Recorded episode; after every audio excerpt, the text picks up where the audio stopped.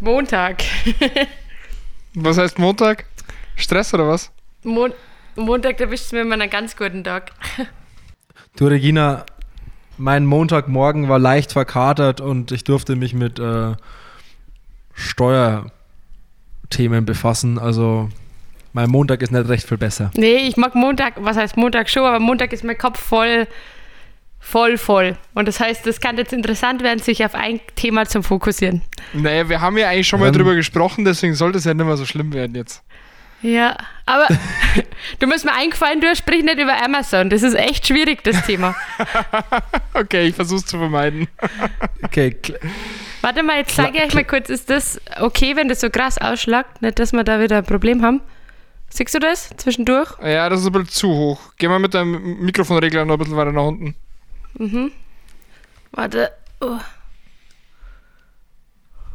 So, jetzt? Jetzt war es dann die ganze Zeit so. Ja, das ist besser. Okay. Hauptsache mit Ton. Ich Sehr gut. sitze übrigens extra äh, in meinem Schlafzimmer, gell? Hier. Weh, ich mache meine Bettdecke dreckig mit meinem Kaffee. Mich wundert echt, warum das dieser Ton so ein bisschen bescheuert ist von deinen Mikros, aber gut. Ist es gerade so, oder? Ja, es ist immer noch sehr weit entfernt, aber das kriegen wir schon hin. Ja, also hier kann ich nichts rumstellen. Na, nee. Okay. das ist Da kann- alles. Naja, dann kann ich es auch nicht fair stellen. Das ist auch schon mal ganz gut.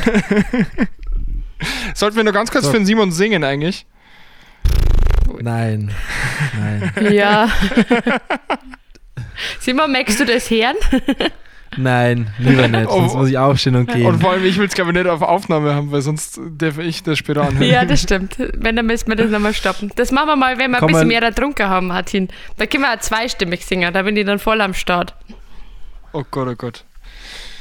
Kommen wir lieber zu den äh, wichtigen Themen des Tages. Äh, Kaffee und Nachhaltigkeit, Klappe die zweite. Nachdem wir letzte Woche ja schon mal eigentlich die komplette Folge aufgezeichnet haben und dann danach festgestellt haben, hm, hat nicht so ganz funktioniert, also technisch. Ähm, ein neues. Naja, wir müssen ja auch sagen, wir haben jetzt äh, Dinge verändert. Das heißt, vorher sind Simon und Regina immer in einem Zimmer gesessen, während ich ähm, zu Hause in Wien war. Und jetzt machen wir das Ganze aber sehr Corona-konform. Jeder an seinem Ort. Und dadurch äh, gibt es natürlich am Anfang so ein bisschen technische Schwierigkeiten, damit wir das alles so genau hinkriegen, wie wir uns das vorstellen. Ähm, aber jetzt sollten wir einen richtigen Moment haben und alles funktionieren. Und ähm, die Regina hat sich ein Thema ausgesucht, über das sie reden will. Und wir haben uns so ein bisschen Anfang des Jahres zusammengesetzt und haben überlegt, wie kriegen wir ein bisschen mehr Fahrt äh, auf Tour Lamas. Und dann hat die Regina gesagt, so hier, kein Problem, ich mache Nachhaltigkeit. So, und jetzt sitzen wir da. Naja, kein Problem habe ich nicht gesagt, aber ich habe gesagt, dass das Thema sehr spannend ist, weil ich auch von Kundschaft immer wieder darauf angesprochen werde oder auch von Freunden. Und ich habe Weihnachten ein Buch gelesen von der Johanna Alm von Drop Coffee, die Rösterin und die Besitzerin, die ich in Nicaragua selber kennenlernen haben darf. Und ähm, was Ich los? habe übrigens Drop, ich habe Drop Coffee zum Geburtstag bekommen. Ui, sehr schön.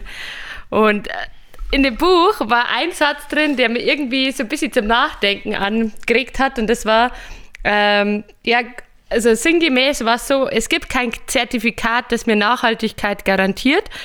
Ähm, weil Nachhaltigkeit ja immer aus den drei Standbeinen ähm, Ökonomie, Umwelt und soziale Verantwortung besteht. Und das war für mich so die erste Definition, wo ich selber mal bewusst gelesen habe, wow, das ist ja sogar in, irgendwie in Worten irgendwie zum Fassen, was dahinter steckt. Und da dachte ich mir, ja, sehr interessant. Und jetzt halt, ähm, finde ich das Thema immer noch sehr, sehr, sehr spannend. Aber ich habe Martin und Simon schon ganz oft davon vorgejammert, dass es so um, also allumfassend ist und so komplex, dass man da jetzt halt wahrscheinlich in dem Podcast da erst einmal nur in der Oberfläche dran kratzen kann, weil es halt richtig tief in die Materie eigentlich mit reingeht. Und ich fand es ganz interessant. Ich habe dann mich in meinem Umfeld, aber irgendwelche Personen, die ich kenne oder auch nicht kenne, angeschrieben mit dem so, was, was verstehst du eigentlich unter nachhaltigen Kaffee? Und da war es unheimlich interessant, dass kom also nicht komplett unterschiedliche Sachen rauskämen, aber man hat gesehen, es gibt Leute, die sind total tief in dem Thema drin und andere ist halt Nachhaltigkeit ähm, ja, so, boah, jetzt, wenn du mich fragst, was ist nachhaltiger Kaffee, kann ich eigentlich gar nicht wirklich viel dazu sagen. Und ähm, ja, wieder andere, die haben es ganz kurz und prägnant in eine ganz abstrakte Definition verfassen können. Und das waren die echt, ähm, ja, ich gedacht, okay, jetzt muss ich auch mehr in das Thema mit rein. Ähm, und ja, eine sehr ja, sehr treffende Aussage, oder die mich dann ein bisschen getriggert hat. Nachhaltiger Kaffee, das ist quasi einfach ein Oxymoron, das ist ein Widerspruch in sich selbst.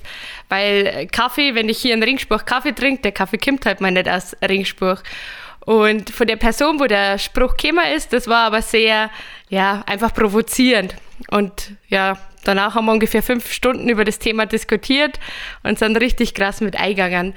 Und ich glaube, um über nachhaltigen Kaffee reden zum Kinder, muss man erstmal zwei Sachen sich anschauen. Einmal den Begriff Nachhaltigkeit und das andere dann ein Kaffee. Also wie beziehe ich den Begriff Nachhaltigkeit auf Kaffee? Und da kann man jetzt auch wieder ganz, ich habe ganz viele verschiedene Definitionen durchgelesen, ähm, woher der Begriff stammt, wie sich der entwickelt hat. Und das ist eigentlich ein fortlaufender Prozess. Und ich möchte da gar nicht so krass in die Tiefe, weil ich selber ja gar nicht wirklich so tief in der Tiefe mit drin ist. Das dauert noch ein bisschen. Das Thema hat mich aber definitiv ähm, ergriffen und ich glaube, man kann es wirklich, wenn man sich konzentriert auf die drei Standbeine Ökonomie, Umwelt, soziale Verantwortung, dann ist man da schon ziemlich weit. Welche Modelle dahinter stecken, da gehen wir jetzt ja gar nicht so weit mit ein.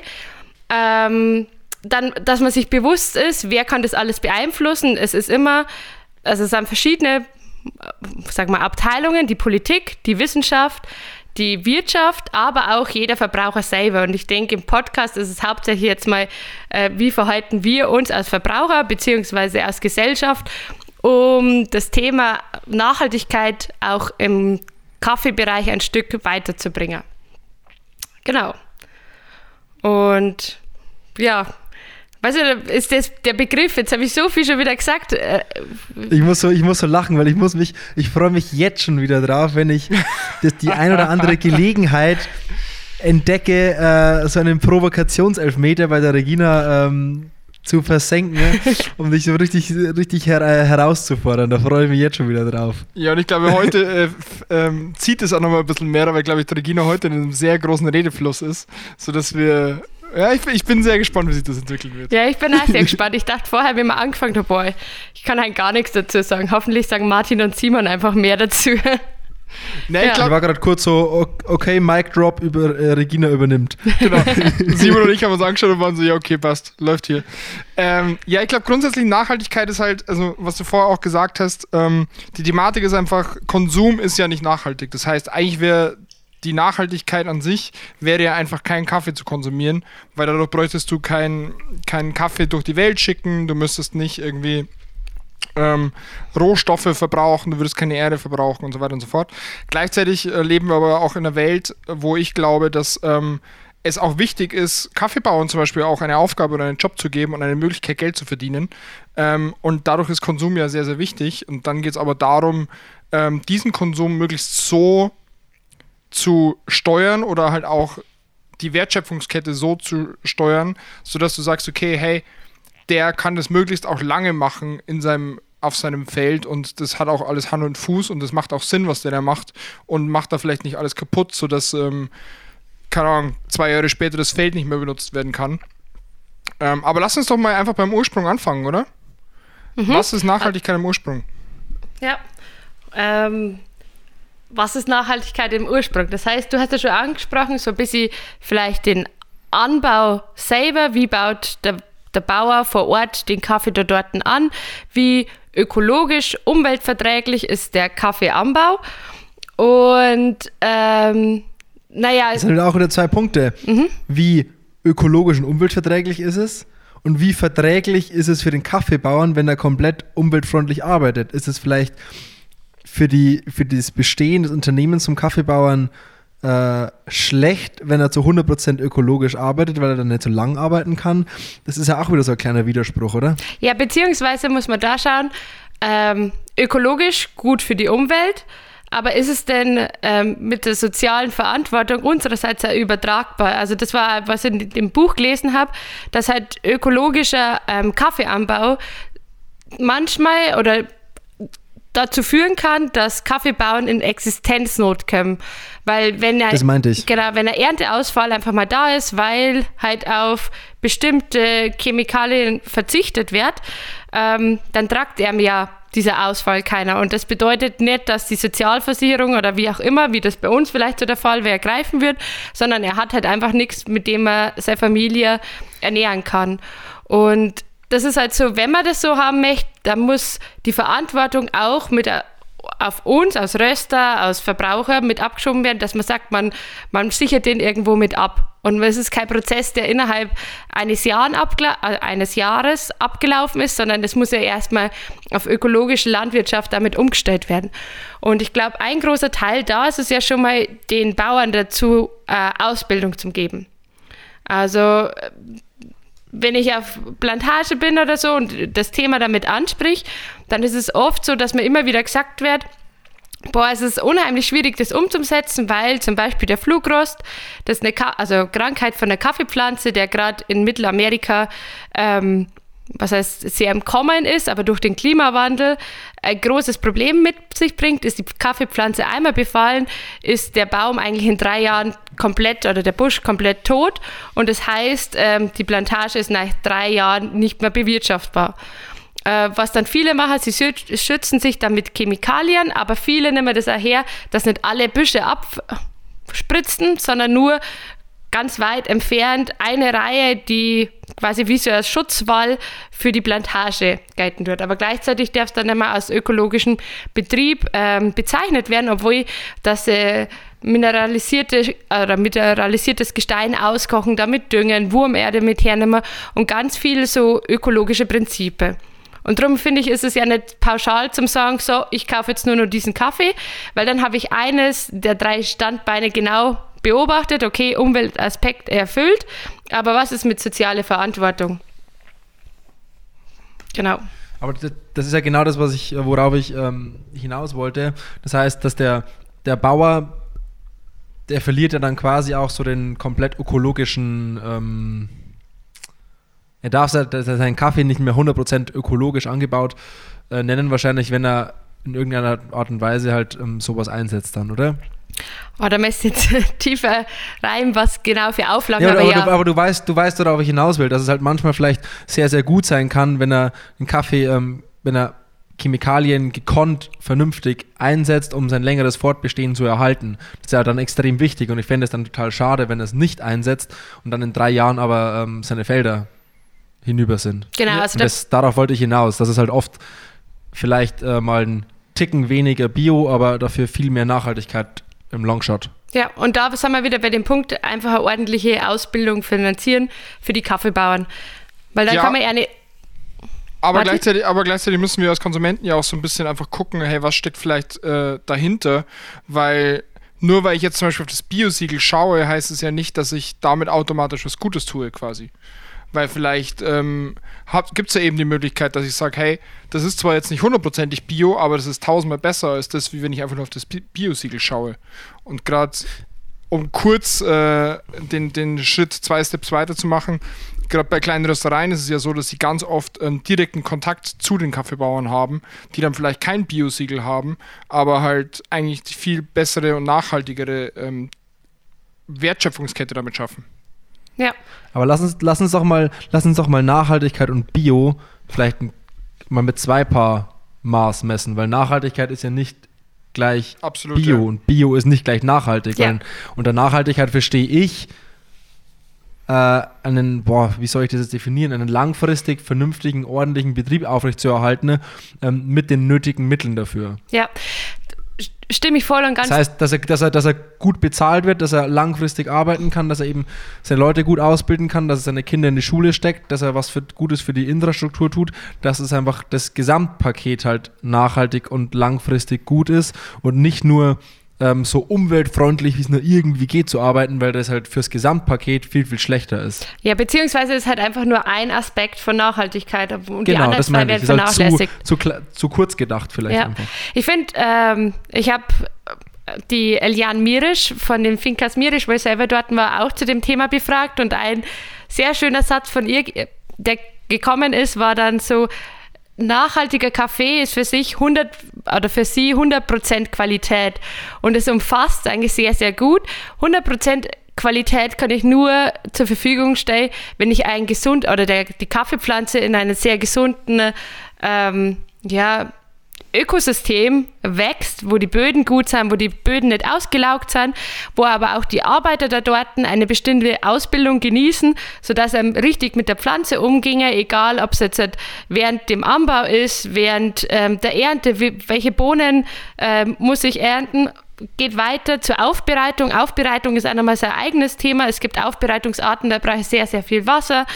Ähm, dann ist auch, dass ich das Wasser wieder sauber mache, dass es alles berücksichtigt wird. Und wenn ich halt einen extrem hochwertigen Kaffee produzieren möchte, der wiederum, können wir später noch auf das Thema, auch vom Preis den Kaffeebauern viel mehr bringt, dann muss ich halt auch schauen, dass ich entsprechende Ausbildung gewährleiste, aber auch ein gesundes ja, Ökosystem aufrechterhalten tue.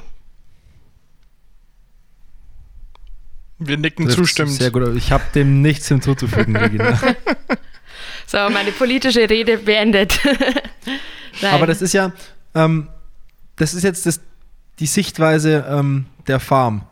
Mhm. Das hat aber noch meiner Meinung nach jetzt noch gar nichts damit zu tun, ähm, für unser Kaufverhalten zum Beispiel, weil es kann ja auch, nachdem die Farm ihren Job erledigt hat, wenn dann dann danach, was heißt äh, Handel, Lieferung, Rösterei, Rösten, alles schief läuft, was nur schief laufen kann im Thema Nachhaltigkeit, dann ist der Kaffee auch wieder hinten und vorne nachhaltig. Das heißt, es gehört ja wieder noch viel, viel mehr dazu. Ja. Und ich glaube, dass man Kaffee als nachhaltigen Kaffee bezeichnen kann, müssen so viele Menschen so viel richtig machen. Ähm, das ist echt krass eigentlich. Ja, aber das Schöne dran ist eigentlich, man, also es ist total komplex, wie ich vorher schon eingangs gesagt habe, aber meistens greift das eine in das andere, weil zum Beispiel hochwertiger Kaffee liegt ja meistens das Interesse schon bei Leuten, die ja auch eine gewisse Idee hinter dem Produkt Kaffee haben, die den einfach nicht nur gew äh, möglichst gewinnbringend verkaufen wollen, sondern damit mehr bewegen.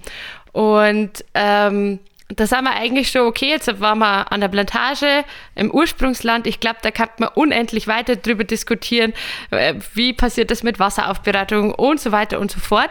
Ich glaube, der nächste Step ist der Handel und Transportlogistik. Transportlogistik ist einfach mal so das nicht nachhaltigste am Kaffee selber, weil, wie wir schon eingangs erwähnt haben, Kaffee kommt nicht aus Europa oder Vielleicht gibt es ein paar äh, Kaffeepflanzen in Europa, aber die ähm, decken nicht unseren Kaffeekonsum und Kaffee muss importiert werden.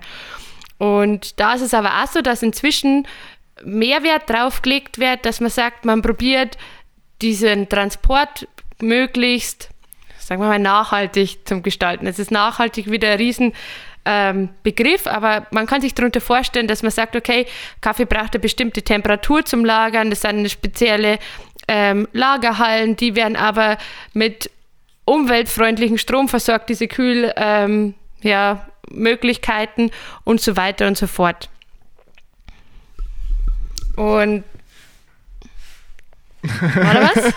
es wird kompletter Monolog heute irgendwie. Ähm. Äh, ja, es ist, das ist super. Ähm, aber wir haben ja, ich sag mal, wir haben ja eine gewisse Kaffeemenge, die wir in Deutschland jährlich importieren, so und so viel 1000 Millionen, 100 Milliarden Tonnen, keine Ahnung. Ähm, wir saufen mehr Kaffee wie die Verrückten. Ähm, und man muss ja, glaube ich, wie groß wird da eigentlich gedacht, Regina? Ich weiß, ich stelle dich jetzt vor eine Frage, die du sicher nicht beantworten kannst, aber wie, wie zusammenhaltend wird da gedacht? Also man sagt, okay, man hat so eine große Menge und wir müssen die bestmöglichste Lösung für diese ganze Menge Kaffee schaffen. Das heißt, oft ist es ja einfach viel nachhaltiger, Dinge zusammenzufassen und zusammen nach Deutschland zu bringen oder zusammen zu lagern und durch größere Mengen werden Dinge ja oft einfach nachhaltiger, weil es keine doppelten Wege gibt. Wie groß ist da der Zusammenhalt beim Handel? Also in Zahlen kann ich es dir nicht sagen oder messen, aber es ist auch äh, quasi von Logistik zum Handeln. Ähm, Vielleicht zwei Wörter, was man im Bereich Kaffee immer wieder hört. Das ist direkt gehandelter Kaffee und Kaffee, der über Rohkaffee-Import geht oder Rohkaffeehändler. Und ähm, das ganze Thema wird oft äh, Nachhaltigkeit an sich und ganz abgesehen vom Produkt Kaffee wird ja oft ein bisschen plakativ als Marketingwort mit hergenommen, so auch mit Direkthandel. Es gibt äh, sehr guten Direkthandel, aber was versteht man unter Direkthandel? Und da habe ich auch wieder in die Plantagen nachgefragt, okay, was versteht ihr unter Direkthandel? Und da war dann eigentlich so die allgemeine Mehrheit, Direkthandel heißt nicht, dass jeder Röster seinen Kaffee jetzt selber importieren muss und die ganzen Transportkosten, dann hat man sehr hohe Kosten oder was heißt sehr hohe Kosten, aber durchaus Kosten für den ganzen Banktransfer, weil es ja auf internationaler Ebene mit abläuft. Und wenn man sagt, okay, man schaltet dann noch einen dritten ein, den Rohkaffeehändler, der dieses ganze, wie sagt man, ja, bürokratische mit übernimmt und dann vielleicht Lagerhallen in Hamburg für ganz unterschiedlichste Röster auf dem gleichen Niveau mit her, also genommen werden, ist ja oft dann trotzdem nochmal nachhaltiger.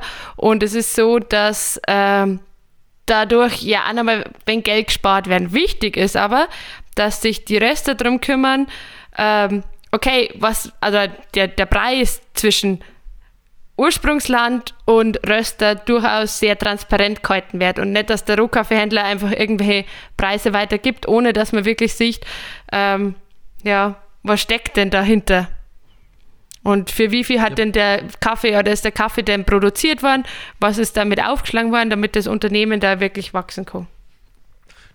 Das ist ja auch das Entscheidende für den äh, für den Kaffeebauern, dass er einen vertrauenswürdigen Rohkaffeehändler hat, dem vertrauenswürdig ähm, auch wirklich die Preise bezahlt, die er dafür bekommen soll.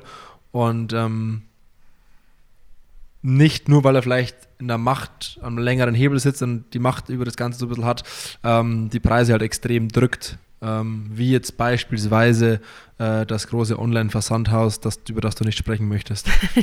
ja, aber vielleicht ziehen wir das Pferd mal von hinten aus. Was sind denn die Probleme? Weil an sich sagt doch jeder, hey, ich möchte möglichst nachhaltig ähm, diese ganze Thematik angehen und ich möchte mein Leben möglichst nachhaltig leben. Ich möchte wenig Geld dafür zahlen. Ähm, sagt das jeder? Naja, grundsätzlich glaube ich, ist jeder immer der Einstellung, hey, ich möchte wenig Geld dafür zahlen. Und jeder möchte aber nachhaltig handeln. Aber was ist dann Nachhaltigkeit, wenn ich zu wenig Geld dafür zahle? Das ist halt immer so die Frage, glaube ich. Also wenn ich ein T-Shirt für 3 Euro kaufe, muss ich mich auch fragen, hey, wie nachhaltig ist das, wenn es schon durch die ganze Welt geschifft, geschifft wurde. Genauso ist es bei Kaffee, den ich für 3 Euro wahrscheinlich in der Rösterei, äh, nicht in der Rösterei, sondern eher im, im Supermarkt kaufe, oder? Und mhm. so, was sind hier die Probleme? Warum, warum setzt sich Nachhaltigkeit nicht mehr durch? Ich glaube, unter anderem, was teuer ist und weil es, ähm, also was ich bei dem Thema zum Beispiel gemerkt habe, es ist halt so mega komplex. Es fehlt nicht an Informationen, sondern vielmehr an dem Flut an Informationen und die zum Selektieren, was ist denn dafür äh, richtig oder was kann man davor hernehmen oder nicht. Es ist jetzt nur, was man jetzt halt so für mich ein bisschen als, also als ein Problem, dass es einfach nur für jedem Unternehmen als Marketing Wort mit hergenommen wird, weil Verbraucher hören das gern. Es ist ja für einen selber entscheid also äh, stimmt die Kaufentscheidung sehr positiv, wenn man sagt, ja, ist ja Nachhaltigkeit, ah no, dann muss ich doch das jetzt kaufen. Ähm, aber was steckt wirklich dahinter? Das ist halt dann schon mal sehr komplex. Also hier im Thema Kaffee, wir sind jetzt gerade beim Ursprungsland, Handel, Logistik. Wir kommen jetzt nochmal zu ganz vielen einzelnen Schritte und das alles aufzuklamüsern als Verbraucher ist eigentlich un, un, unheimlich aufwendig. Ja, das heißt, ich brauche halt im Endeffekt auch jemanden, im besten Fall, dem ich halt vertrauen kann, dass er nachhaltig, nachhaltig handelt, wenn es um das Thema geht. Und Sehr transparent kommuniziert einfach. Und es gibt ja bestimmte Siegel, die sich zumindest so ein bisschen drum kümmern, oder? Ähm, ja, Wie es gibt Siegel. Fairtrade zum Beispiel, Bio-Siegel, Bio-Siegel ist aber was anderes als Fairtrade natürlich. Ähm, und die schauen ja eigentlich doch darauf, dass wenn ich sage, okay, ich kaufe Fairtrade Kaffee, dass ich, ähm, dass die sich darum kümmern, dass es das alles relativ, zumindest jetzt mal fair gehandelt ist. Ob es nachhaltig ist, ist ja wieder, glaube ich, eine andere Geschichte dann. Weil Nachhaltigkeit und fair gehandelt. Genau. genau. Aber, Regina? ähm, aber, also Fairtrade Kaffee ist an sich sehr, sehr, sehr gut. Ähm, dieses Zertifikat schaut auch, dass der Kaffee da ankommt, wo er, oder der Preis für den Kaffee da ankommt, wo er hin soll. Aber gleichzeitig ist es ein relativ komplexes System wieder, was viel bürokratischen Aufwand braucht. Also die ganzen Kontrollen, die Leute, was damit angestellt sind. Und das heißt, ähm, da haben wir wieder eigentlich das andere Problem. Der Verbraucher ist bereit, einen bestimmten Wert für seinen Kaffee zum zahlen, aber irgendwann ist er da gut. Also 80 Euro zahlt kein Mensch für ein Kilo, also kein Mensch, aber die wenigsten Menschen ähm, für ein Kilo Kaffee, außer man kauft Nespresso-Kapseln, der kostet ungefähr so viel. Aber was dann passiert, da wird oft mit der Qualität dann wieder runtergegangen. Jetzt kann man sagen, hey Regina, du hast doch vorher gesagt, 100% Qualität ist gleich nachhaltiger Kaffee. Das ist so semi-korrekt. Das, das muss ja immer geschaut werden, wer oder was möchte man denn hinter dem Kaffee? Und es ist ja nicht so, dass jeder, der Kaffee trinkt, jeder deutsche Kaffeekonsument ähm, Spezialitäten-Kaffee sucht. Also das ist so... Ähm, ja, und das, das ist ja das Verrückte wahrscheinlich, ähm, zumindest ähm, weil wenn ich jetzt nachhaltigen Ka oder sagen wir mal Spezialitäten-Kaffee kaufe, der direkt gehandelt wurde, ähm, dann, dann schmecke ich das ja auch noch das ist ja immer so das Verrückteste an der ganzen Thematik, finde ich, bei Kaffee. Weil wenn ich es jetzt bei einem T-Shirt mache, T-Shirt habe ich vielleicht das eine Garn oder das andere Garn, das ist okay. Aber bei Kaffee ist es ja wirklich, desto direkter und desto besser er aufbereitet wurde und desto nachhaltiger auch die Kaffeeplantage arbeitet, desto besser schmeckt ja der Kaffee. Weil ich, mhm. ich, ich, also wenn ich jetzt 3 Euro Kaffee bei Billa kaufe oder sowas, dann mhm. schmecke ich ja den Unterschied zu einem 13 Euro Kaffee bei meiner Rösterei. Absolut. Und ich glaube, da sind wir, vielleicht um das zusammenfassend ähm, festzuhalten, ist so, nur mit einem Siegel hat man nicht alle Aspekte von diesem 100% qualitativen, auch nachhaltig guten Kaffee äh, mit abgedeckt. Und die einzelnen Siegeln, das ist auch wieder so ein ewiges Thema für sich selber. Da müsste man sich jetzt mit jedem Siegel nochmal exakt auseinandersetzen. Hinter jedem Siegel steckt eine gewisse Idee, auch ein ganzes System. Das ist, man muss ja Sachen ja immer erstmal messen, Messmethoden einzuführen. Was ist eigentlich fair gehandelter Kaffee? Auf welchem Niveau nehme ich das? Es ist ein sehr komplexes System und ich möchte es ja gar nicht runterspielen, dass das jetzt irgendwie, ja, Bürokratie, das kostet wieder Geld. Das ist richtige Arbeit und eine richtige Wissenschaft.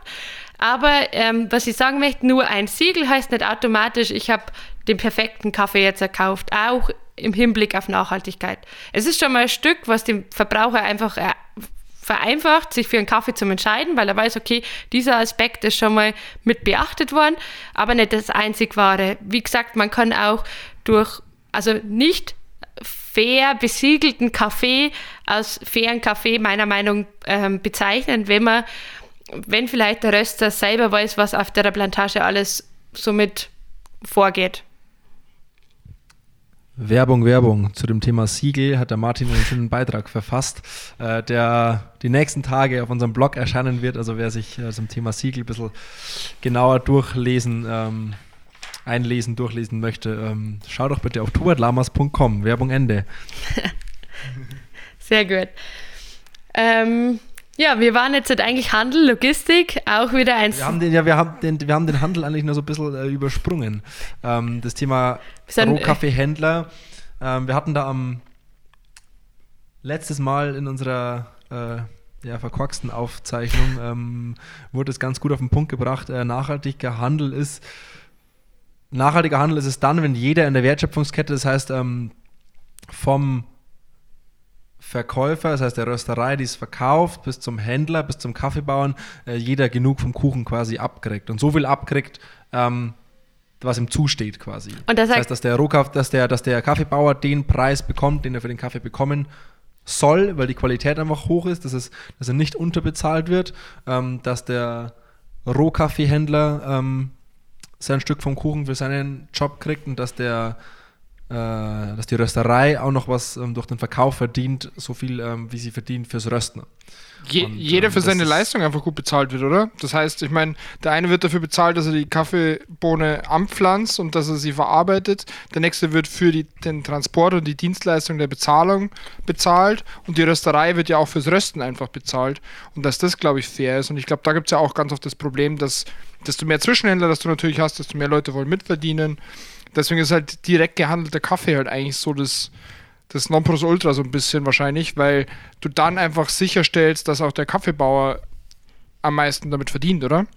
Ja, also genau, dass man halt einfach, wie ihr beide eigentlich gesagt habt, beziehungsweise was ich eigentlich sehr gut zusammenfassen finde, von Kaffeekonter hat mir der Benny Huber ähm, ein Zitat oder was er unter nachhaltigen Kaffee versteht und er hat gesagt, nachhaltiger Kaffee ist für mich ein Kaffee, der eine für alle Parteien der Wertschöpfungskette ein gutes Geschäft ist, ohne Ausbeutung und ohne übermäßige Bereicherung und Betrug und Vorteilsnahme. Und das finde ich fast sehr gut zusammen, dass man einfach schaut, okay, jeder kriegt sein Stück vom Kuchen, jeder muss irgendwie ähm, gewinnbringend arbeiten, weil nur so kann man weiter investieren in Forschung, in quasi in dem, also dass sich das errechnet und weiter fortgeht.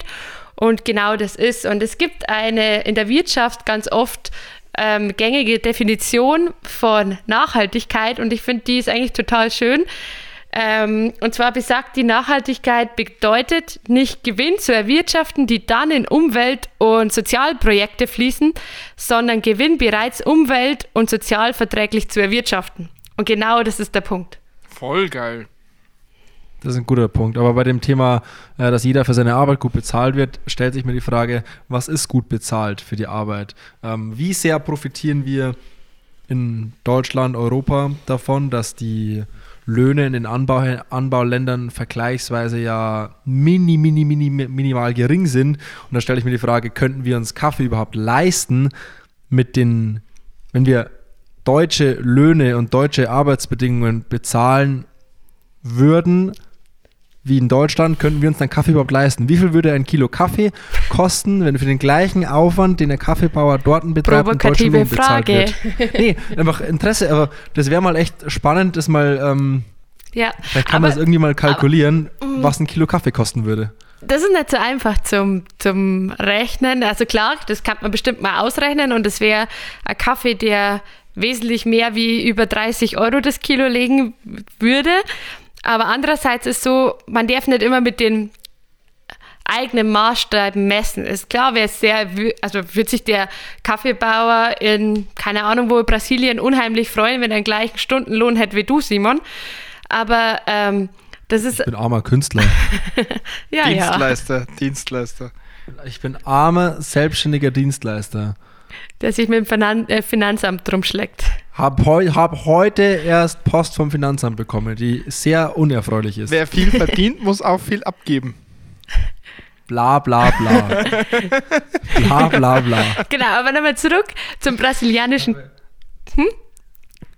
Red weiter. Kaffeebauern, aber das wird ähm, in das ganze also wenn, da müsste man da in Brasilien grundlegend, wenn man jetzt bei den brasilianischen Kaffeebauern wäre, im Wirtschaftssystem was ändern. Also wie gesagt, da einfach herzugehen und bestimmte Löhne vorauszusetzen, so einfach ist es nicht. Und umso das tiefer man in das, das wollte ich ja gar nicht. Ja. Sondern? Ja, ich wollte einfach, es war einfach nur so eine, einfach nur ein Vergleich, der mir gerade in den Kopf gekommen ist, so, wie sehr profitieren wir davon, dass Kaffee dort angebaut wird und nicht in Europa wächst weil in Europa, da könnte man sich den Kaffee nicht einmal leisten. Aber schau mal, ah, ich weiß es nicht, weil geh mal auf die ganze Hopfenthematik zum Beispiel. Bier wird ja auch in, Wein. ja, wird ja. ja auch in, in Bayern angepflanzt und geerntet und alles und das funktioniert ja auch. Ich meine, ich aber ist Kaffee nicht wesentlich aufwendiger aufzubereiten als ähm, zum Beispiel Hopfen? Naja, da bin ich Spezialistin als ehemalige ja, Hopferzupferin. ähm, ja, äh, ich darf mal sagen, es ist technisch ganz anders da. Also äh, beim Kaffee wird noch viel, viel mehr Handarbeit dahinter stecken. Vielleicht eben, weil das in diesen Ländern, wo die Entwicklung noch nicht ganz so weit ist, beziehungsweise ist da in den letzten Jahren unheimlich viel passiert. Und jetzt, wenn ich, jetzt bleiben wir beim Beispiel ähm, Hopfen, wenn ich schaue, wie mein Opa erzählt, dass in seiner Kindheit Hopfen noch geerntet worden sind, wie viele Arbeiter da dort waren, waren aber auch ganz andere Löhne. Und äh, wie maschinell das jetzt eigentlich geht. Jetzt hat es ungefähr, keine Ahnung, ein Zehntel von den Arbeitern nötig, was früher nötig war.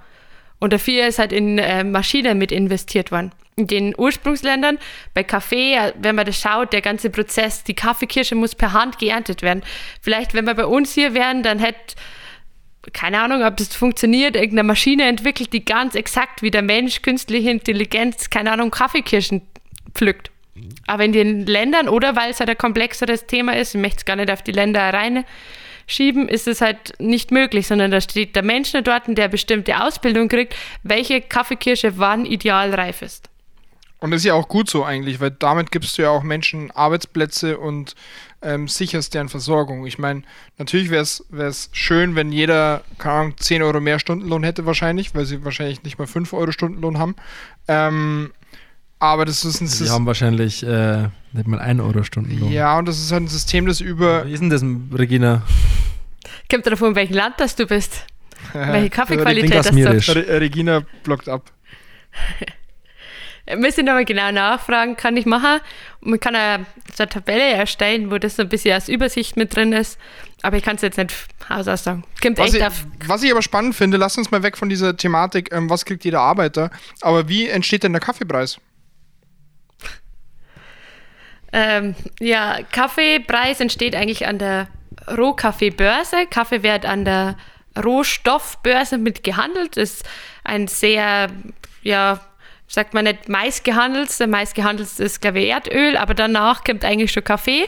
Und es gibt immer einen Grundpreis. Ein Grundpreis, der, keine Ahnung, unter 2 Euro das Kilo liegt.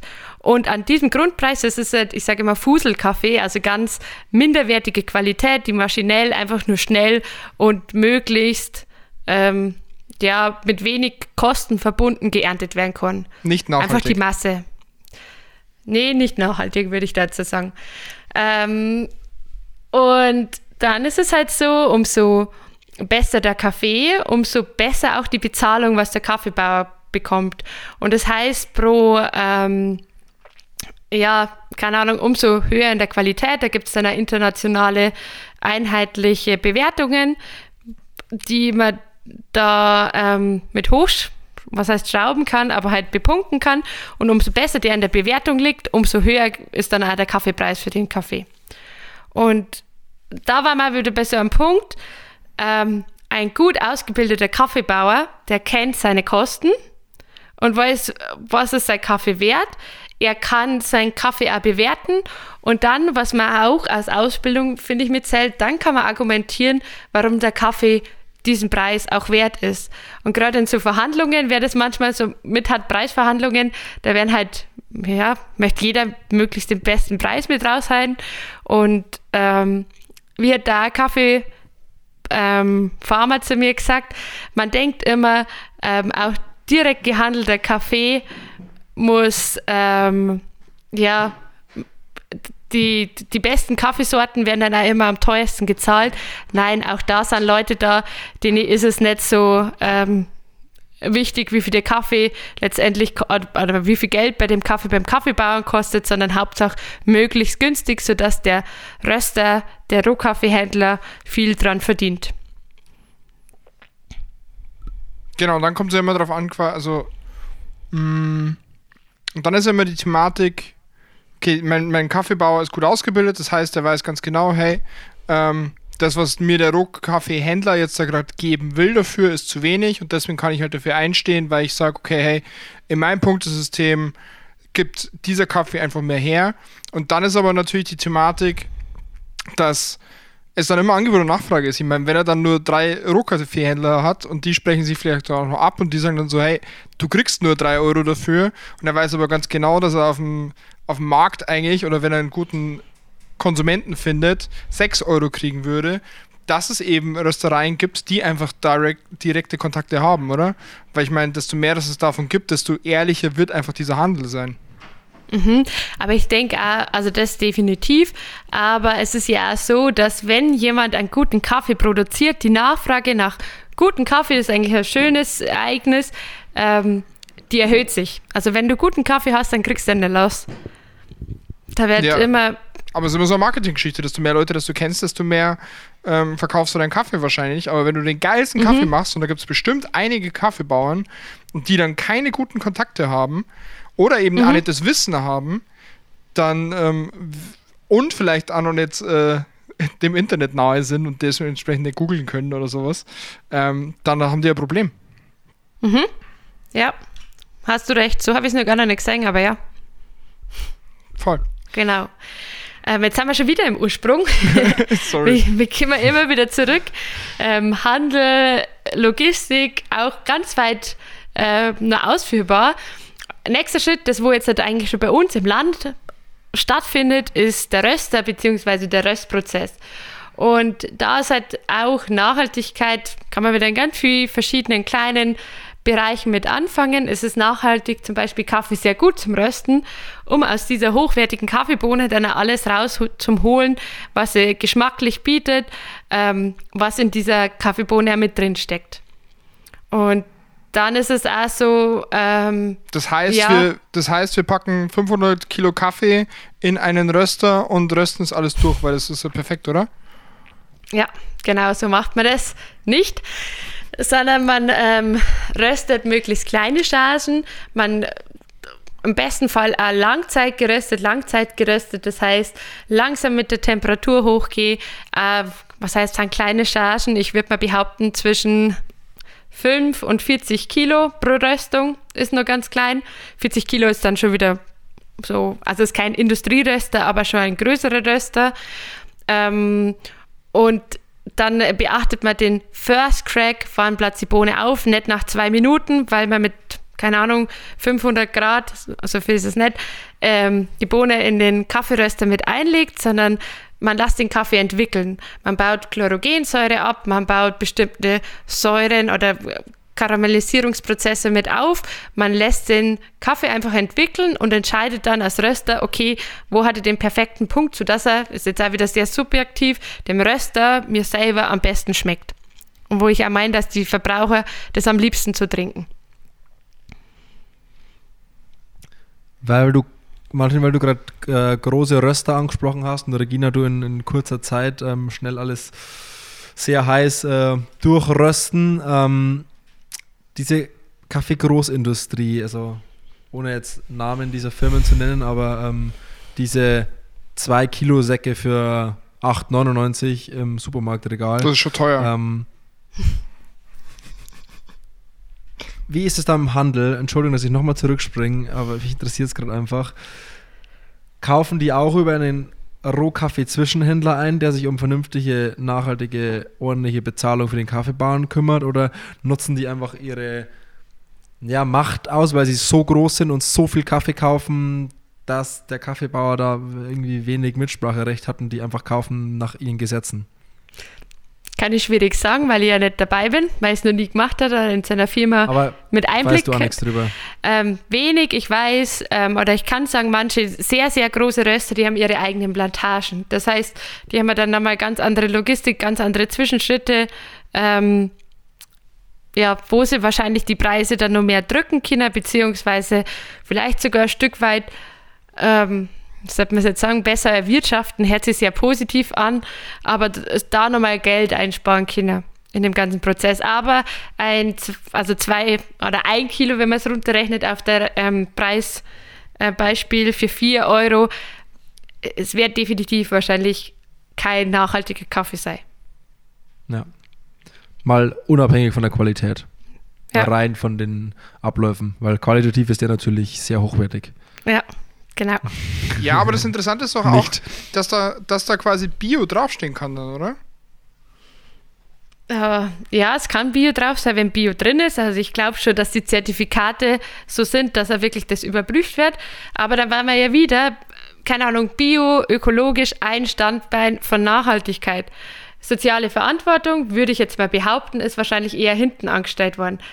Ökonomieaspekt für das Land wird wahrscheinlich das jetzt nicht ähm, der krasse ähm, Umsatz, was heißt Umsatzbeteiligung, aber ein sehr großer Wirtschaftsgewinn sei, wenn die Preise so gedrückt werden. Weil das wirkt sich ja wieder auf Kaffeepreise insgesamt aus, wenn es auf die Börse weitergeht und so weiter und so fort. Nice. So, jetzt wieder, wieder, zu, wieder zurück äh, in die Rösttrommel. Zurück in die Rösttrommel, also wie gesagt, aus dem Kaffee alles rausholen, was geht. Das nächste ist so, es gibt ja immer mehr Zusammenschlüsse für Röster, dass sie manchmal die Röstmaschine sich teilen, ähm, dass man Materialien ein, also wirklich auslastet und nicht sagt, boah, ich starte jetzt eine kleine Rösterei und mein 5 Kilo, da kaufe ich meinen 40 Kilo Röster und alle drei Monate röste ich einmal. Das wäre definitiv nicht nachhaltig.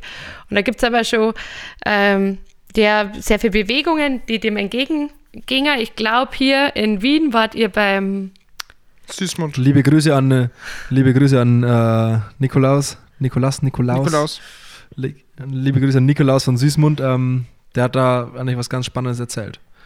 Ich weiß nicht, ist das in der Folge drin, Martin? Ja, müsste mit drin sein, glaube ich. Also Podcast-Folge äh, Tobert Lamas zu Gast bei Süßmund. Ähm, da geht es genau auch um dieses ähm, Thema Shared Roasting. Genau, und dann jetzt bin ich wieder zurück in der Rösterei. Ein großer Part ähm, nach dem Rösten ist die Verpackung von Kaffee. Ähm, ich habe letzte Woche ein bisschen mehr mit eingearbeitet in, keine Ahnung, klimaneutrales Unternehmen. Auch wieder tausend verschiedene Aspekte, was man damit beachten kann, wie auch immer. Aber beim Kaffee ist es definitiv auch die Verpackung. Kaffee sollte möglichst lange, was heißt nicht lange, aber sehr frisch bleiben, damit die Produktqualität auch nicht mit runtergeht, weil ich als Verbraucher, wenn ich dann schon meine 30, 40 Euro fürs Kilo kaufe, möchte natürlich einen guten Kaffee und der nicht nach einer Woche komplett alt und ranzig schmeckt. Ähm, und gleichzeitig ist es ja so, dass Verpackungen ja trotzdem sehr viel Müll verursachen können und dass man das halt irgendwie in einen Einklang bringt. Das heißt, diese ähm, schönen braunen Papierverpackungen, die außen so schön äh, bio-nachhaltig aussehen, sind auch immer nachhaltig. Ja, nur weil es ausschaut, ist nicht immer das drin, was man Das war der vermutet. erste Elfmeter.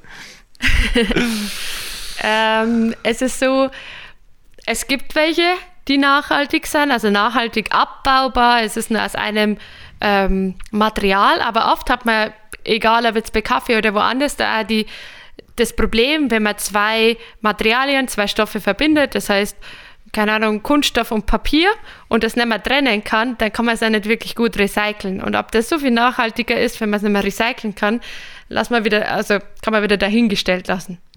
Und es gibt aber Sachen, wo wir uns, oder wo ich mich in der Arbeit gerade ein bisschen mehr mit einer Arbeitskollegin, die da sehr tief in dem Thema mit drin ist, beschäftigen, ist vielleicht der Kaffee in Mehrwegsystem zu verpacken. Dass ich sage, ich gehe zum lokalen Röster, weil auch das ist nachhaltiger. Ich äh, unterstütze die ähm, lokale Wirtschaft, die regionale Wirtschaft.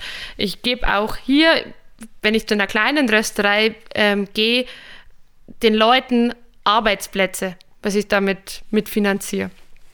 Ähm, und dass ich sage, okay, ich gehe da hin, ich stelle mir meinen Kaffee nicht im Internet, sondern ich gehe da mit meinem kleinen Täschchen hin, lasse die Kaffeebohnen reinfüllen und gehe dann wieder damit heim. Und alle zwei Wochen, alle Woche habe ich mir frischen Kaffee. Jetzt ist aber das auch wieder ganz einfach gesagt, aber es steckt auch wieder sehr viel das heißt Wissenschaft dahinter, aber auch Forschung, dass man sagt, was ist mit gemahlenen Kaffee, wie lagere ich den am besten, wie ist es mit dem Stoff oder was für Material kann ich dafür überhaupt mit hernehmen. Kaffee muss atmen, das heißt, ich darf ihn auch nicht komplett luftdicht verschließen. Da gibt es gerade eine große, was heißt Bewegung in Mehrwegflaschen, da wo Kaffeebohnen mit eingefüllt werden, da ist ein Aromenventil entwickelt worden. Ähm, das heißt, da kann auch, also Kaffee kann atmen, Gase können aus dieser Flasche raus, aber nichts rein. Ähm, ja, ich glaube, in dem Bereich geht sehr, sehr viel. Und Das heißt, ähm, das heißt, in den nächsten Jahren werden wir ähm, unsere Kaffee in Flaschen kaufen. Vielleicht, das ist eine Richtung, aber es wäre jetzt gerade in ganz viel verschiedene Richtungen gedacht. Wir sind gerade mit Pio, muss ich jetzt auch erwähnen, weil es ja richtig schön ist. Ähm, jetzt nennt es mal Startup-Unternehmen Richtung Rosenheim ist es dann Studenten, die sich mit Verpackung generell sehr viel Gedanken machen. Ähm, und dass man sagt, vielleicht nehme ich einmal Verpackung mit zum Einkaufen und pack meine Sachen da selber dort an. Ab. Und Das heißt, ich habe, ähm, es gibt ja jetzt auch schon teilweise, glaube ich, dass ähm, guten Röstereien ja sowieso, du hast ja eh die Schütten an der Kaffeetheke und äh, im Optimalfall zumindest. Ähm, und dann könntest du dir dann dein mitgebrachtes Gefäß ähm, direkt in Kaffee schütten lassen. Genau, das ist aber auch wieder gar nicht so einfach, weil das mit Hygieneaspekten, während der Corona-Zeit zum Beispiel war das komplett verboten, dass man sowas mitmacht. Mal Corona ausgeklammert. Mal Corona ausgeklammert, muss trotzdem gewährleistet werden, dass die Gefäße alle hygienisch rein sind, damit du dann äh, direkt mit den gleichen Schippen den Kaffee da einfüllen kannst. Kaffee nur relativ einfach, aber die Idee ist immer ähm, sehr, sehr gut, aber die Umsetzung ist oft schwieriger, wie man denkt. Das finde ich also an der Stelle mir ganz wichtig zum Sagen, dass das ähm, ja viele Sachen mit berücksichtigt werden müssen, die man vielleicht am ersten Blick gar nicht so am Schirm hat. Und darum man immer vorsichtig mit irgendwie Urteilen, sei es halt, okay, das ist ja überhaupt nicht nachhaltig, dann muss man sich erstmal fragen, okay, was ist nicht dran nachhaltig und wie kann ich es vorschlagen, vielleicht besser zu machen. Ja, ich glaube, dass wir als Gesellschaft schon auf einem guten Weg sind, einfach, ähm, dass wir immer nachhaltiger denken halt auch und immer mehr hinterfragen. Ich meine, die letzten Jahre sind ja die Plastikstrohhalme ähm, weggefallen und sowas. Und ich glaube, Kaffee ist auf jeden Fall ein Step, wenn ich schaue, wie viel Kaffeeverpackungen ich mittlerweile neben meiner Kaffeemaschine habe, die ich halt aufhebe, weil ich die Designs zwar ganz schön finde, aber das zeigt einem halt auch, wie viel Müll das man da eigentlich hat, der das ja eigentlich nicht sein müsste. Weil ja, wenn ich wenn ich coole Recap-Funktionen, ich meine, es gibt diese Recap-Becher, aber wenn ich coole Möglichkeiten habe, wo ich sage, okay, ich kriege einen Behälter mit, ich gebe den Behälter bei einer anderen Rösterei wieder ab, ähm, der wird dann desinfiziert, der wird gesäubert, was auch immer, und ich kriege dann quasi im Gegenzug wieder einen neuen Behälter, wenn ich ähm, wieder Kaffee kaufe und zahle halt einmal so eine Leihgebühr oder was auch immer, die ich ja jederzeit zurückkriegen würde, dann wäre das ja die Traumvorstellung. Ja, absolut. Aber da wären wir auch wieder bei einem Punkt. Ähm, wie ist es dazu gekommen, dass Plastikstrohhalme verboten worden sind? Durch die Politik. Also das ist so, okay, da ist dann wieder von außen Einfluss. Das war mit Plastiktüten in manchen Ländern, sind die von heute auf morgen verboten worden. Ähm, ja, also Gesellschaft, ja, vielleicht auch wir zu dritt, aber es ist nicht so, das habe ich in meiner Umfrage so ein bisschen gemerkt, dass sich jeder so intensiv damit auseinandersetzt und jeder bereit ist, dafür mehr Geld auszugeben. Weil sowas kostet einfach mehr Geld. Ähm, oder was heißt mehr Geld? Vielleicht auch mehr Entwicklung in dem Ganzen, mehr Toleranz zu bestimmten Sachen, dass es halt nicht mehr so einfach ist, dass ich da jetzt halt hingehe und sofort meinen Kaffee mitnehme in einer frischen Tüte, sondern vielleicht daran denken muss, dass ich selber die Tüte da mitbringe. Oder halt und fünfmal Leihgebühr zahlen und dann fünf zu Hause habe. Ja, das war eine Möglichkeit.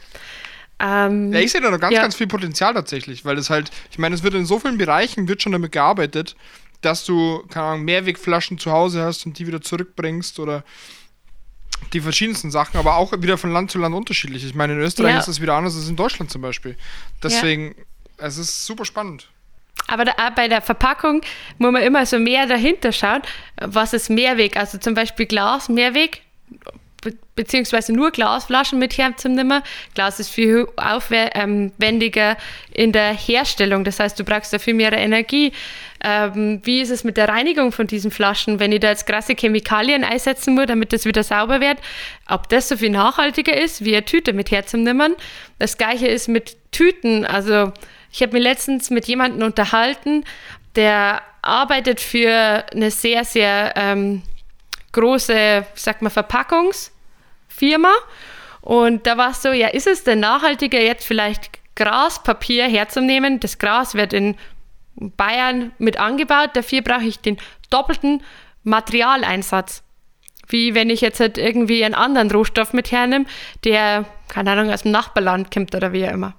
Man kann damit definitiv wieder mehr Werbung machen, weil das ja regional hergestellte Papiertüte, aber es ist nicht nachhaltiger in dem Sinne wenn ich das doppelte, dreifache, vierfache Menge an Material hernehme und dann zusätzlich noch höhere, ähm, wie sagt man, Energiekosten habe und gleichzeitig die Tüte aber weniger tragt oder weniger Funktion hat.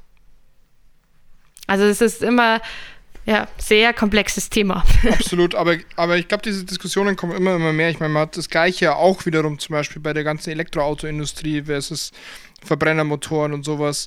Also es ist, glaube ich, eine, eine Thematik, wenn sich die Gesellschaft darum kümmert, könnte sich da viel bewegen in den nächsten Jahren. Ähm, aber man muss halt, und das ist wahrscheinlich auch so ein Thema der Politik, man muss halt auch die richtigen Anstöße geben, dass sich die Gesellschaft darum kümmert oder auch die richtigen Anreize geben. Ja, und die richtigen, sagt man, Forderungen. Ja, äh, oft löst man solche Sachen dann wirklich, wenn man, wenn man gezwungen wird, so ein bisschen als Gesellschaft ja, dazu. Genau. Ja. Aber auch ein großer Streitpunkt. Ja, absolut. Haben wir gerade in vielen Sachen. Ich glaube, ein Punkt, was mir jetzt noch wichtig ist am Schluss, ähm, wenn über nachhaltigen Kaffee zum, zum Diskutieren, ist der Konsum selber. Ähm, es ist so, ja, okay, jetzt haben wir den Kaffee daheim und dann ist es, wie bereite ich den zu? Bereite ich den mit Kapseln zu? Ist definitiv nicht so nachhaltig, wie wenn ich vielleicht eine Stempelkanne nehme, hernehme, da wo ich nicht einmal irgendwelche Filter brauche dazu.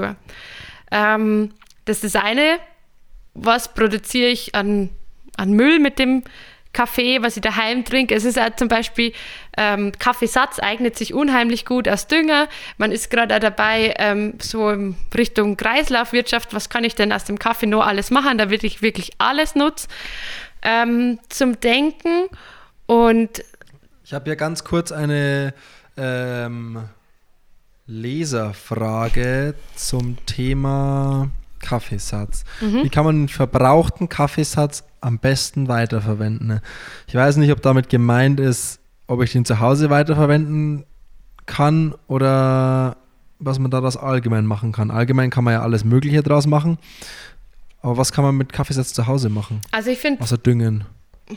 Was kann man daheim mit Kaffeesatz? Man kann Kaffeesatz malen, man kann mit Kaffeesatz Latteart üben, man kann, keine Ahnung, da glaube ich, muss man kreativ werden. Aber ich finde, was heißt düngen, wenn man ein Gattel daheim hat, dann ist es sehr gut, den Kaffee mit ein, äh, aus ähm, der Erde mit zuzusetzen. Ein, ein Gattel ist ein Garten. Ich wollte es gerade sagen. oder einen Balkon oder keine Ahnung, eine Zimmerpflanze. Ich meine, ich würde es jetzt nicht übertreiben und dann ähm, jeglichen Kaffeesatz nur nur der einen Pflanze geben. Ich glaube, das wäre derer dann auch zu viel. Vielleicht ist es eine Kaffeepflanze. Hä? Vielleicht wird es eine Kaffeepflanze. Vielleicht eine Arabica. ja. Eine Arabica. Welche Varietät? das, was du sie düngst. Vier, vier, Ach vier, so. vier, vierter Stock Wahlenstraße. ja, ja. Ähm, ja, aber dass man da halt nochmal schaut und wo ich nochmal ähm, mit eingehen möchte, das ist, wie ich Kaffee konsumiere. Also ich, ich trinke relativ viel Kaffee, beruflich bedingt, aber zum Beispiel am Wochenende und auch während meinem Beruf trinke ich meinen Kaffee am liebsten in Ruhe. Ich genieße es. Das Schönste für mich ist in der Früh aufzustehen und eine Tasse Kaffee zum Trinken, die ich ungefähr eine halbe Stunde lang zubereitet habe, die exakt mit der richtigen ähm, Durchlaufzeit ähm, extrahiert ist. Ähm, das Ganze zum Zelebrieren. Und wenn ich sage, ich trinke viel Kaffee, dann trinke ich am Tag zwei, sagen wir mal, große Tassen in Summe. Andere trinken Kaffee ja oft literweise. Und ich finde, da ist halt auch so, es ist ja eine Art Nachhaltigkeit oder ein, sagt man, eine Strategie, Nachhaltigkeit umzusetzen, ist Suffizienz. Das heißt, so ein bisschen, was heißt Genugtuung, aber sagt, okay, ich bin einfach, ich brauche nicht die Masse, ich schätze das, was ich habe und bin damit viel ja, wie sagen, mir fällt das Wort gerade. Sagt man dazu? Man muss vielleicht anders, anders ansetzen und eher auch mal darauf gehen, es gibt ja so ein bisschen zwei Typen von Kaffeetrinkern. Es gibt Leute wie jetzt wir, die wir trinken Kaffee aus Genuss und es gibt halt Leute, die trinken Kaffee einfach aus Zweck.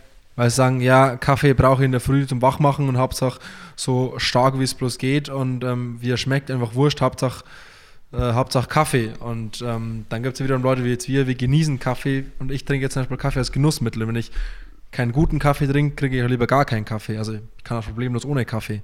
Ähm, ich brauche jetzt in der Früh nicht unbedingt meinen Kaffee. Mein Gott, wenn ich halt keinen guten Kaffee irgendwo kriege, dann kriege ich halt keinen Kaffee. Dann trinke ich halt auch okay. Ja.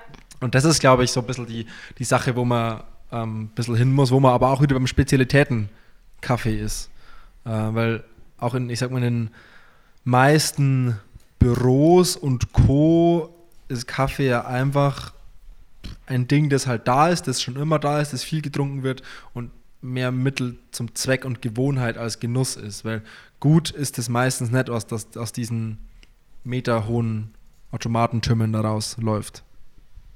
Ja, ist dann. Und das ist die Frage, wo man ein bisschen sensibilisieren muss, dass man mehr auf, auf Kaffeegenuss geht und das Kaffee, Kaffee kann auch schmecken und Kaffee muss nicht immer nur schwarz, stark und bitter sein, sondern Kaffee kann auch lecker sein. Ja.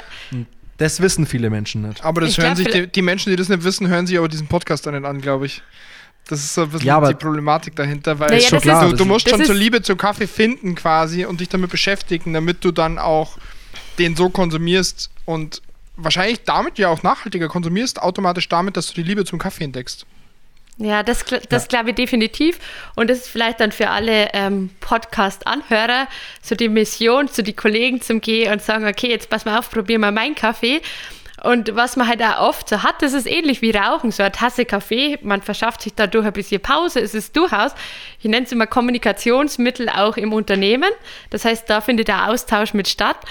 Und naja, vielleicht mal anstatt den Knopf am Vollautomaten drücken, dann sein V60 auf zum Gießen, dauert eh viel länger, kann man länger Pause machen und dann genießen und dann halt auch vielleicht beim Nachbarn ähm, sich einmal drüber unterhalten, okay, was schmeckst du aus dem Kaffee, wo ich, ja, wie kommt der so bei dir an? Kannst du dir vorstellen, das einmal zu machen? Dann ist bei den meisten so die Antwort, nee, äh, gar nicht, kann ich gar nicht vorstellen, dann probieren sie und dann ist es total schön, wie begeistert Leute auch davon sind, die einfach so eine Art von Kaffee gar nicht kennen. So, ja, und das, das, das, das sehe so ich ein bisschen als, also, weiß ich nicht, das liegt mir irgendwie so am Herzen, einfach Leute dazu zu bewegen, Kaffee vernünftiger zu trinken und Kaffee vernünftiger wahrzunehmen und mehr als leckeres Genussmittel anstatt als ja, notwendiges Übel zu sehen. Ja, da kann man jetzt wieder Elians ähm, Zitat mit aufnehmen. Nachhaltiger Kaffee ist 100% Qualität. Auch bei der Zubereitung, auch beim Trinken. Das ist, ja. Das trifft's. Und vielleicht lass uns noch kurz dieses Thema, dieses unschöne Thema Kapseln äh, vielleicht noch kurz anschneiden. Äh, Wir sind schon über eine Stunde. ja, ist ja wurscht. Ähm, das, dieses Thema Kapseln jeder, der Kapseln zu Hause trinkt, hat seine Gründe dafür und ähm, ich will das ja gar nicht verurteilen oder sonst was. Ähm, Na, gar nicht. Es gibt ja auch, auch da. Ich lasse überhaupt keine Meinung ja, mit einspielen. Nee, nee, gar nicht. Super neutral zum Thema Kapseln. Nee, aber auch da gibt es ja mittlerweile Möglichkeiten ähm, mit, äh, ich weiß, ich weiß, ich habe mich nie befasst damit, aber es gibt ja, glaube ich, mittlerweile Möglichkeiten, wo ich meinen Kaffee mal und dann in die Kapsel reinpack oder so, oder? Mhm. Wo ich nicht diesen, diese Tonnen an Plastikmüll kaufen muss, wo ich dann Aluminium, ja. 60, 70 Kilo, ähm, 60, äh, 70 Euro fürs Kilo Kaffee zahle unterm Strich, ähm, dass ich das nicht unterstützen muss, dass ich das auch das vielleicht ein bisschen vernünftiger und nachhaltiger machen kann, oder? Hast du da mehr Ahnung. Also, also ich würde es mal ganz kurz so ausdrücken: Jemand, der immer noch ein Espresso-Kapseln kauft, auch wenn er vielleicht eine Maschine zu Hause hat, ist einfach selber schuld, weil er zum einen viel zu viel Geld für viel zu schlechten Kaffee ausgibt. Es gibt viel, viel nachhaltigere Lösungen, um, wenn ihr unbedingt diese Kapseln benutzen wollt, auch diese Kapselmaschine zu benutzen. Ihr müsst euch halt dann immer wieder, und da gibt es auch bald wieder einen Artikel auf Tuat Lamas, wo es über Einsteigermaschinen gibt, müsst ihr euch überlegen, hey, du hast weder Temperaturstabilität noch hast du Druck Stabilität, noch hast du irgendwas anderes in dem Thema, weil die Maschinen einfach viel zu günstig dafür sind, um eine gewisse Qualität ähm, aus. Aber das Kaffee kann man nicht vergleichen, ja. Martin. Ich glaube, man muss immer aufpassen, warum kann was Warum kann man es nicht vergleichen? Es kommt nee, immer darauf, welche Art von Kaffeetrinker vor dir hast. Der Kapselmensch will schnell in der Früh Küche, zack, bumm, Kaffee runter, zack, bumm, go. Der ja. will, dem, dem ist Kaffee scheißegal. Der will einfach nur schnell seinen Kaffee trinken. Der scheißegal ist ja Auch nett. diese Kaffeetrinker gibt es. Der wird sich nie eine teure Kaffeemaschine kaufen. Ja, aber trotzdem muss man dem ja sagen, hey, der denkt ja vielleicht mit seiner Kapselmaschine, erreicht er jetzt gerade so das, das Nonplusultra, was er da haben könnte, aber ist, dem ist einfach nicht der Fall. Weiß er ja, dass er es nicht ja, hat. Ich glaube, wir, wir sind schon ziemlich abgewichen von unserem Nachhaltigkeitsthema. Das kann man extra aber dies, mal. Nee, aber, dieses, aber man kann auch also diese Kapseln ja nachhaltiger machen. Man kann es nachhaltiger machen. Man kann ja schauen, keine Ahnung, es gibt äh, biologisch abbaubare Kapseln, es gibt ähm, wieder befüllbare Kapseln, wie du gerade schon gesagt hast, Simon, bei wieder befüllbaren Kapseln, ich habe die ja schon mal einen Test mit da gehabt, das ist okay. Es ist generell Kapseln, ähm, sind für mich nicht Nonplusultra. Ich vergleiche das nicht mit einem Filterkaffee, den man selber gossen habe oder einem Espresso, den man perfekt mit eingestellt habe. Wollen wir ja gar nicht. Ganz andere dem, Baustelle. Genau, weil es dem gar nicht darum geht. Ähm, die wiederbefüllbaren Kapseln sind halt für Leute, die es schnell GSÖ auch so semi eine Alternative, weil du musst die dann schon immer befüllen, du musst vormalen, du musst da, das ist nicht so zack, ich nimm's und das reicht, ich kann es dann vorbereiten, aber ja, es ist besser wie normale Kapseln herzunehmen. Ja, absolut, also wie gesagt, ähm, ich verurteile das nicht, Kapseln zu verwenden, vielleicht ein bisschen, aber ähm, auch da das kann man vielleicht ein bisschen nachhaltiger machen oder einfach Filterkaffee trinken. Ein gutes Filterkaffee-Setup ist nicht teurer als äh, die Kapselmaschine mit irgendwie, keine Ahnung, 50 Kapseln. Und ähm, da kann man dann vernünftig Kaffee trinken. Ja, und, und ich finde, wir müssen jetzt auch aufpassen, in dem Thema Kapseln gehen wir gerade nur auf den Umweltaspekt mit ein. Das ist ein Aspekt von Nachhaltigkeit. Ich, das ist mir während meiner Recherche sehr ans Herzen gewachsen, dass man nicht immer eines über einen kompletten Kamm stellen darf. Also es geht um umweltfreundlich, sind sie definitiv nicht. Wahrscheinlich sind sie ja sozialverträglich. Also die Kaffeequalität, was hinter so riesen, sagt man, Unternehmen steht, ist auch nicht immer die beste. Müsste mir aber genauer mit auseinandersetzen. Und ja, Ökonomie ist so, kann dir jetzt nichts zur Kapsel sagen. Umwelttechnisch ja, okay. definitiv nicht so optimal. Okay, wir einigen uns darauf, dass wir Kapselmaschinen doch verurteilen. Du! Das, das, das, haben wir nie widersprochen eigentlich. Das, das, das war dein, dein vordergründiges Widersprechen, was. Äh, ja. ja. ich wollte halt, ich wollte halt, ich wollte halt nett sein. nee, nichts gibt's. Nicht und, bei, und nicht, niemanden nicht bei Kapseln. Nicht bei Kapseln. Ja, okay. Nice! Ja, hey, äh, also Regina, Ah, ich stopp, wir haben noch eine Leserfrage, ähm, äh, die über Instagram kam. Und zwar, äh, was halten wir von der Lösung, den Kaffee direkt im Ursprungsland ähm, zu rösten? Ähm, schwierig. Ist eine gute Frage. Also, Kaffee hat einen Grund, warum ich die Rohkaffeebohne nach Deutschland oder in das ähm, Konsumentenland transportiere. Und zwar, sobald ich Kaffee röste, ähm, verschnellert sich der Alterungsprozess. Das heißt, der Röstkaffee müsste dann ziemlich schnell aufgebraucht werden. Jetzt sind aber da ziemlich lange Wege dazwischen, wenn der von Südamerika bis zu uns nach Deutschland gekommen ist. Und Rohkaffee, bis der mal in Deutschland ist, der kommt dann mit dem Schiff. Das dauert, das dauert, keine Ahnung, drei Monate, bis der bei uns da ist. Naja, Röstkaffee wird innerhalb den ersten drei Monaten eigentlich schon aufgebraucht werden, bis der dann von diesem Lager äh, runterkommt. Das dauert und dadurch hält man die Qualität nicht so aufrecht. Und da war man wieder so, naja, die beste Qualität hat man nicht. Was dafür spricht oder warum man oft auf den Gedanken kommt, Röstkaffee schon in den Ursprungsländern herzustellen, ist einfach, dass ähm, der Röstkaffee leichter ist vom Gewicht.